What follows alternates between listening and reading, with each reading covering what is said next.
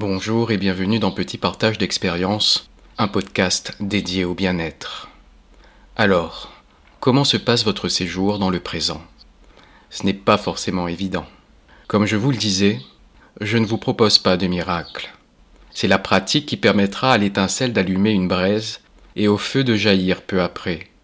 Il n'appartient plus qu'à vous d'entretenir ensuite ce foyer. Au début, il n'est pas facile de rester dans le présent, surtout quand des préoccupations nous envahissent. Mais gardez bien ce billet pour la paix dans un coin de votre esprit, il est valable à chaque instant.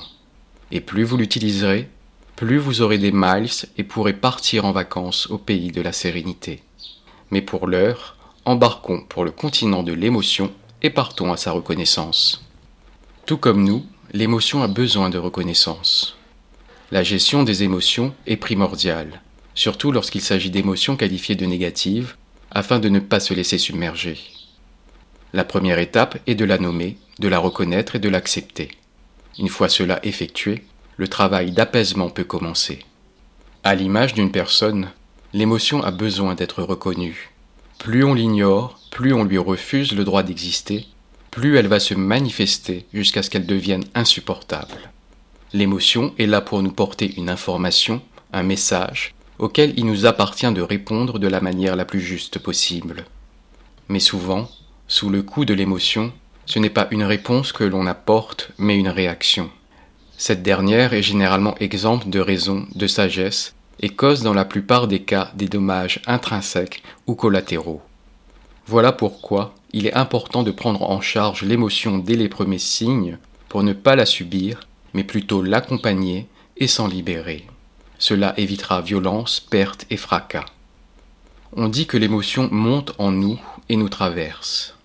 L'émotion aurait pour vocation de naître depuis la racine de nos pieds, ancrée à la terre, pour nous traverser, s'exprimer et parvenir à se libérer par le sommet de notre crâne et partir dans un ailleurs où elle ne nous appartient plus. Puis elle reviendra nous rendre une petite visite en d'autres occasions.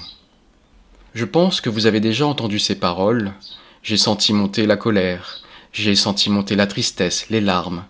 J'ai laissé exprimer ma joie. Il a exprimé sa colère, sa souffrance. En général, il est plus facile de laisser s'exprimer les émotions agréables, positives. Mais quant aux émotions perturbatrices, bien souvent, elles n'atteignent pas tout de suite leur destination finale.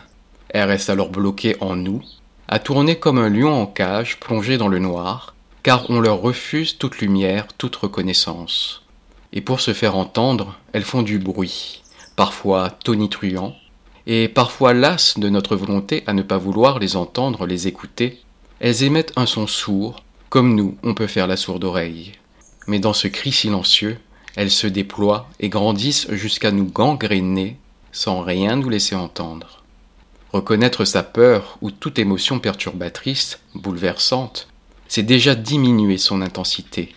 Un simple j'ai peur, je suis triste suffit à s'alléger. Voici la liste non exhaustive des émotions perturbatrices ainsi que leurs nuances, responsables du mal-être et requérant un accompagnement, c'est-à-dire les reconnaître et agir, afin de s'en libérer. Je vais en citer quelques-unes, les autres seront disponibles dans la description. Peur, apeuré, soucieux, paniqué tristesse, chagriné, accablé, affecté, colère, agacé, fâché, irrité.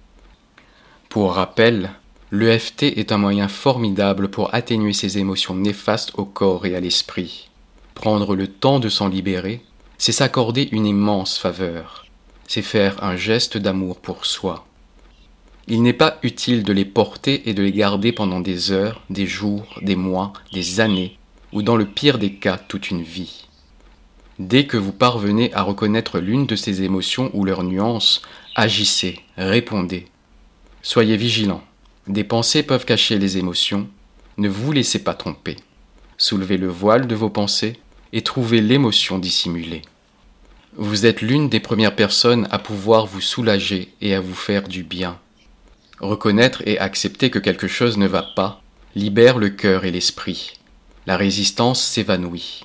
Votre corps et votre esprit vous remercieront de les dépolluer.